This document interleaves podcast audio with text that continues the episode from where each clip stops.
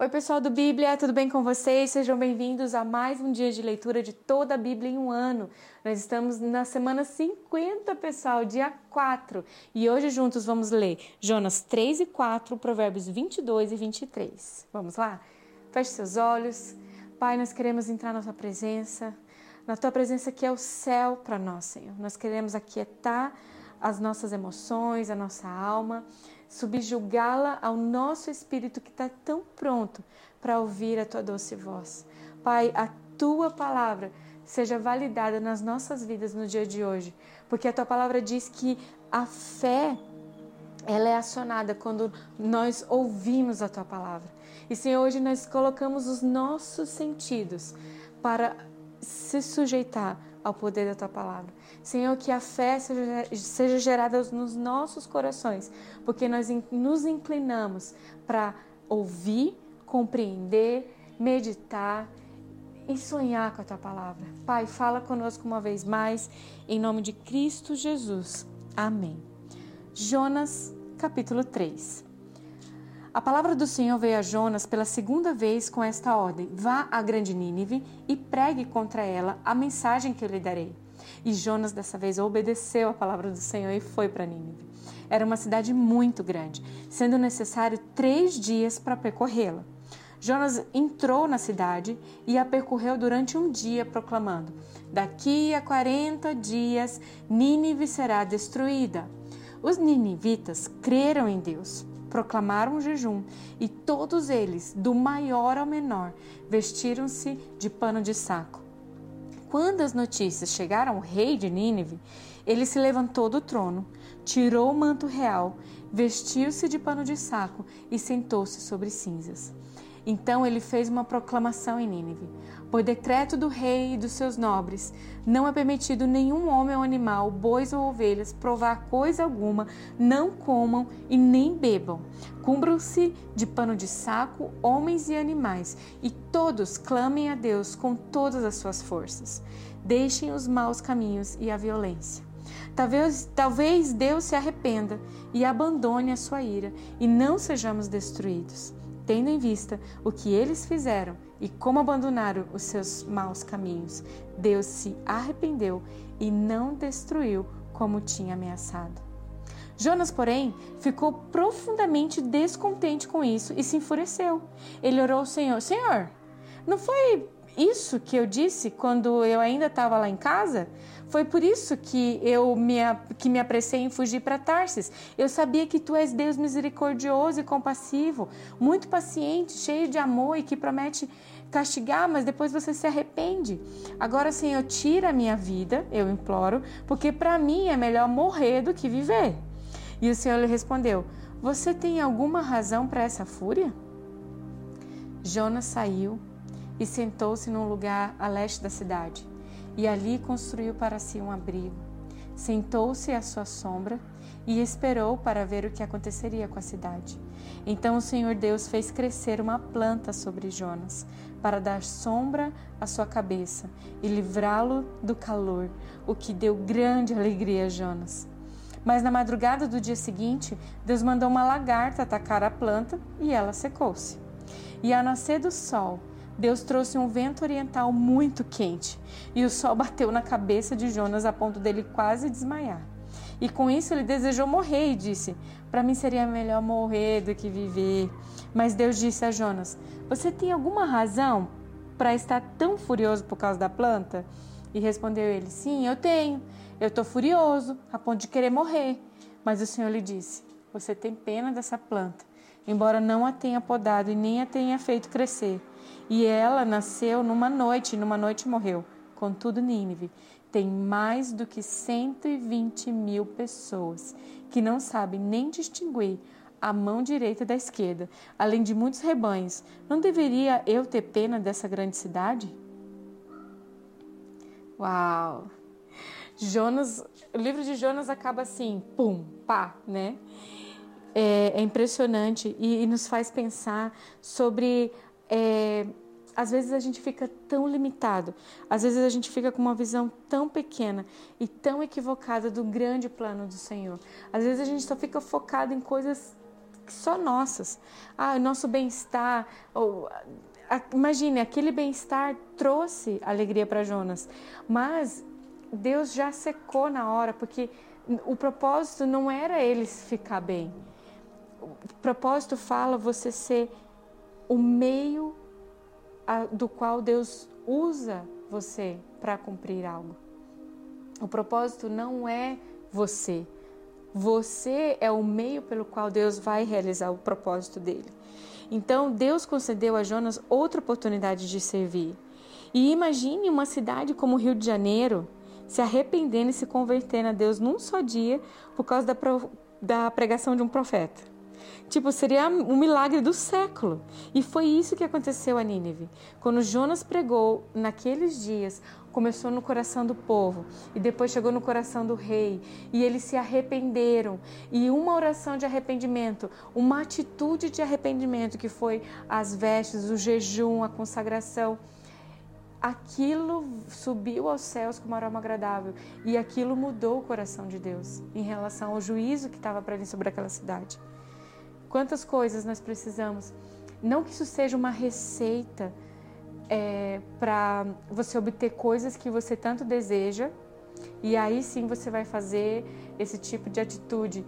Mas é no seguinte sentido: Deus, se existe algo de juízo para cair sobre mim, o arrependimento, Deus tem misericórdia, Deus tem misericórdia, Deus tem misericórdia, né? E a gente sempre está com os nossos olhos na salvação que é o Senhor. Continuando então, Provérbios, capítulo 22. A boa reputação vale mais do que grandes riquezas. Desfrutar de boa estima vale mais que prata e ouro.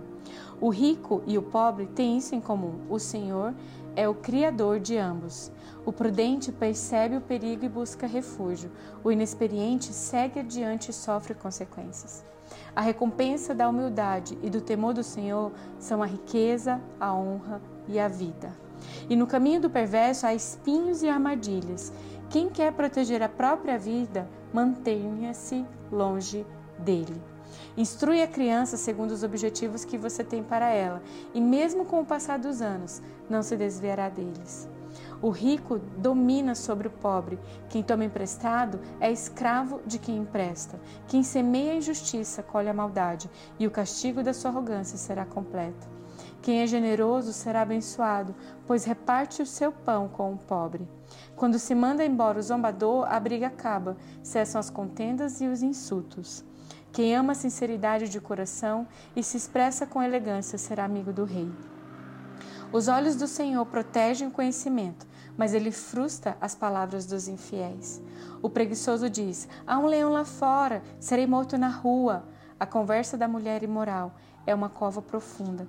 Nela cairá quem estiver sob a ira do Senhor. A insensatez está ligada ao coração da criança, mas a vara da disciplina a livrará dela. Tanto quem oprime o pobre para enriquecer-se, como quem faz cortesia ao rico, com certeza passarão necessidade. Preste atenção e ouça os ditados dos sábios e aplique o coração ao meu ensino. Será uma satisfação guardá-los no íntimo e tê-los todos na ponta da língua. Para que você confie no Senhor, a você hoje ensinarei.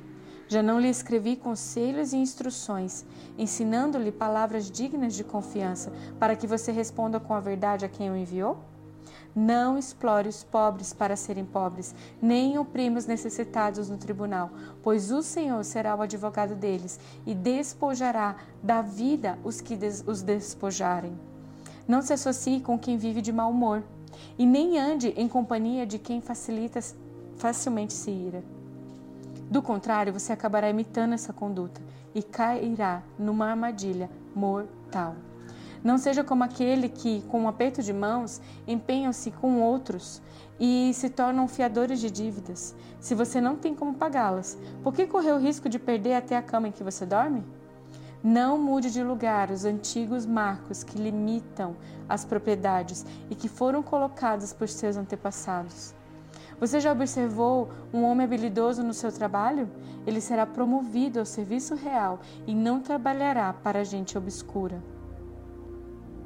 Quando você se assentar para uma refeição com alguma autoridade, Observe com atenção quem está diante de você e encoste a faca à sua própria garganta se você estiver com grande apetite. Não deseje as iguarias que lhe oferece, pois podem ser enganosas.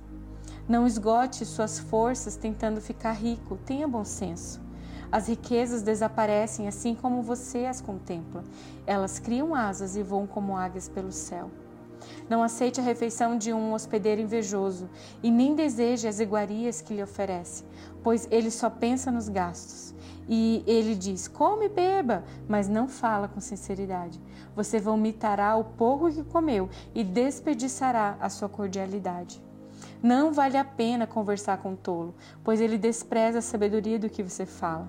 E não mude de lugar os antigos marcos de propriedade, e nem invada as terras dos órfãos, pois aquele que defende os direitos deles é forte.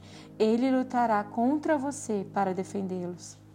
Dedique-se à disciplina o seu coração e os seus ouvidos às palavras que dão conhecimento. Não evite disciplinar a criança. Se você a castigar com a vara, ela não vai morrer. Castigue a você mesmo com a vara e assim a livrará da sepultura. Meu filho, se o seu coração for sábio, o meu coração se alegrará. Sentirei grande alegria quando seus lábios falarem com retidão. Não invejem os pecadores em seu coração, e melhor será que tema sempre o Senhor. Se agir assim, certamente haverá bom futuro para você, e a sua esperança não falhará. Ouça, meu filho, e seja sábio. Guie o seu coração pelo bom caminho. Não ande com os que se encharcam de vinho, e nem com os que se empanturram de carne, pois os bêbados e os glutões se empobrecerão, e a sonolência os vestirá de trapos. Ouça o seu pai que gerou. Não despreze a sua mãe quando ela envelhecer. Compre a verdade e não abra mão dela, nem tampouco da sabedoria, da disciplina e do discernimento. O pai do justo exultará de júbilo, quem tem filho sábio nele se alegra.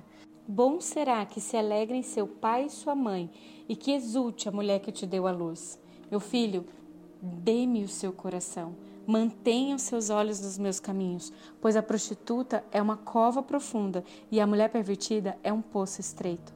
Como o assaltante, ela fica de tocaia e multiplica entre os homens os infiéis. De quem são os ais? De quem as tristezas e as brigas de quem são, e os ferimentos desnecessários, de quem são os olhos vermelhos, dos que se demoram bebendo vinho, dos que andam à procura de bebida misturada. Não se deixe atrair pelo vinho quando está vermelho, quando cintila no copo e escorre suavemente. No fim, ele morde como serpente e envenena como víbora. Seus olhos verão coisas estranhas e a sua mente imaginará coisas distorcidas.